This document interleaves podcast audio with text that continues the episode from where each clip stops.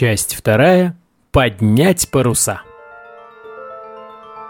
От неожиданности Боря едва не потерял дар речи и крепко вцепился руками в надувной матрас. Яркая вспышка на миг ослепила глаза. Привыкнув к свету, он оглянулся по сторонам и не поверил в происходящее. Его корабль оказался посреди бескрайнего моря. Хорошо, что руки крепко вцепились, иначе бы точно свалился за борт. Подумать только, секунду назад был в своей комнате и строил фантастические планы.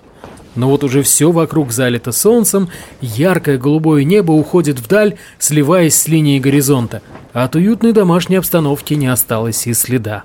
Самодельный корабль-мореплаватель Ложкин, слегка покачиваясь, дрейфовал по безмятежной водной глади. «Вот это да! Ну и как же я здесь оказался?» Дотронувшись сначала пальцем до кончика своего носа, а затем легонько себя ущипнув, Боря понял, что это вовсе не сон. Но в реальность происходящего верить было еще сложнее. На всякий случай он даже зачерпнул в ладошку немного воды и попробовал ее на язык.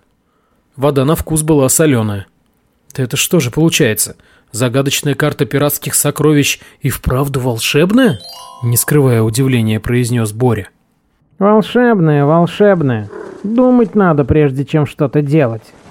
Прервал его размышления голос из сундука.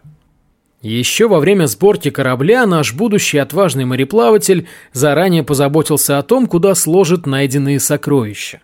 Поскольку трюм не был предусмотрен конструкцией корабля, понадобился сундук. Понятно, что сундука в обычной квартире и подавно не было. Да и откуда ему там взяться? Так что сундук вполне собой заменила квадратная сумка-термос, купленная папой для поездок на пикники и на дачу.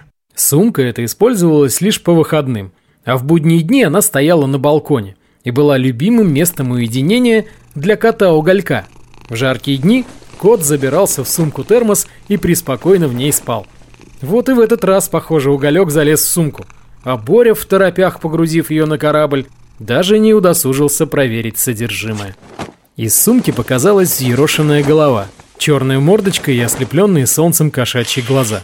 Это был черный кот Уголек, домашний питомец семьи Ложкиных. Но больше всего Борю удивило не то, что к его компании присоединился случайный попутчик, а то, что кот разговаривал с ним на человеческом языке. Бррр, в мои планы не входило сегодня купаться. Терпеть не могу воду. Недовольно произнес Уголек. Ты, ты разговариваешь? Запинаясь, спросил Боря. Я, если помнишь, всегда с тобой разговаривал. Например, когда просил меня покормить или почесать спинку. Ну, только сейчас ты начал меня понимать. Мы же в волшебной стране. Тут все животные и птицы понимают друг друга. Ладно, хозяин, мы тут немного отвлеклись. Э, не пора ли нам перекусить? Я надеюсь, ты взял с собой удочку, чтобы наловить мне свежей рыбки. Удочки-то у меня нет. А вот бутерброды с колбасой я захватил. Если честно, я тоже слегка проголодался. Сказал Боря, достав из рюкзака сверток с ароматными бутербродами.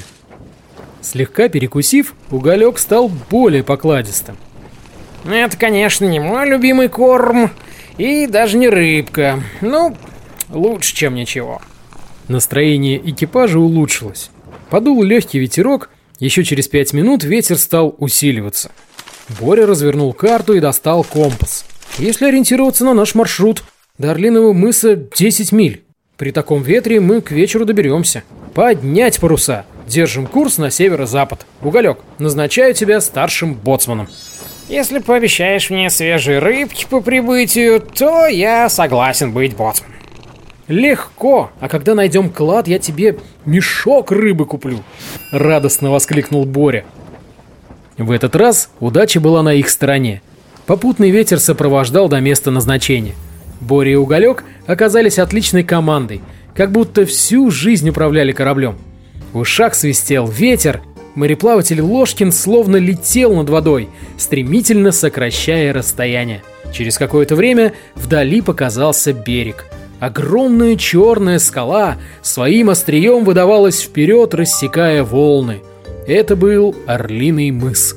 Вершина скалы уходила ввысь и, казалось, доставала до облаков. И там, у самой вершины, кружилась, расправив крылья, большая птица. Заметив приближающийся корабль, птица устремилась вниз.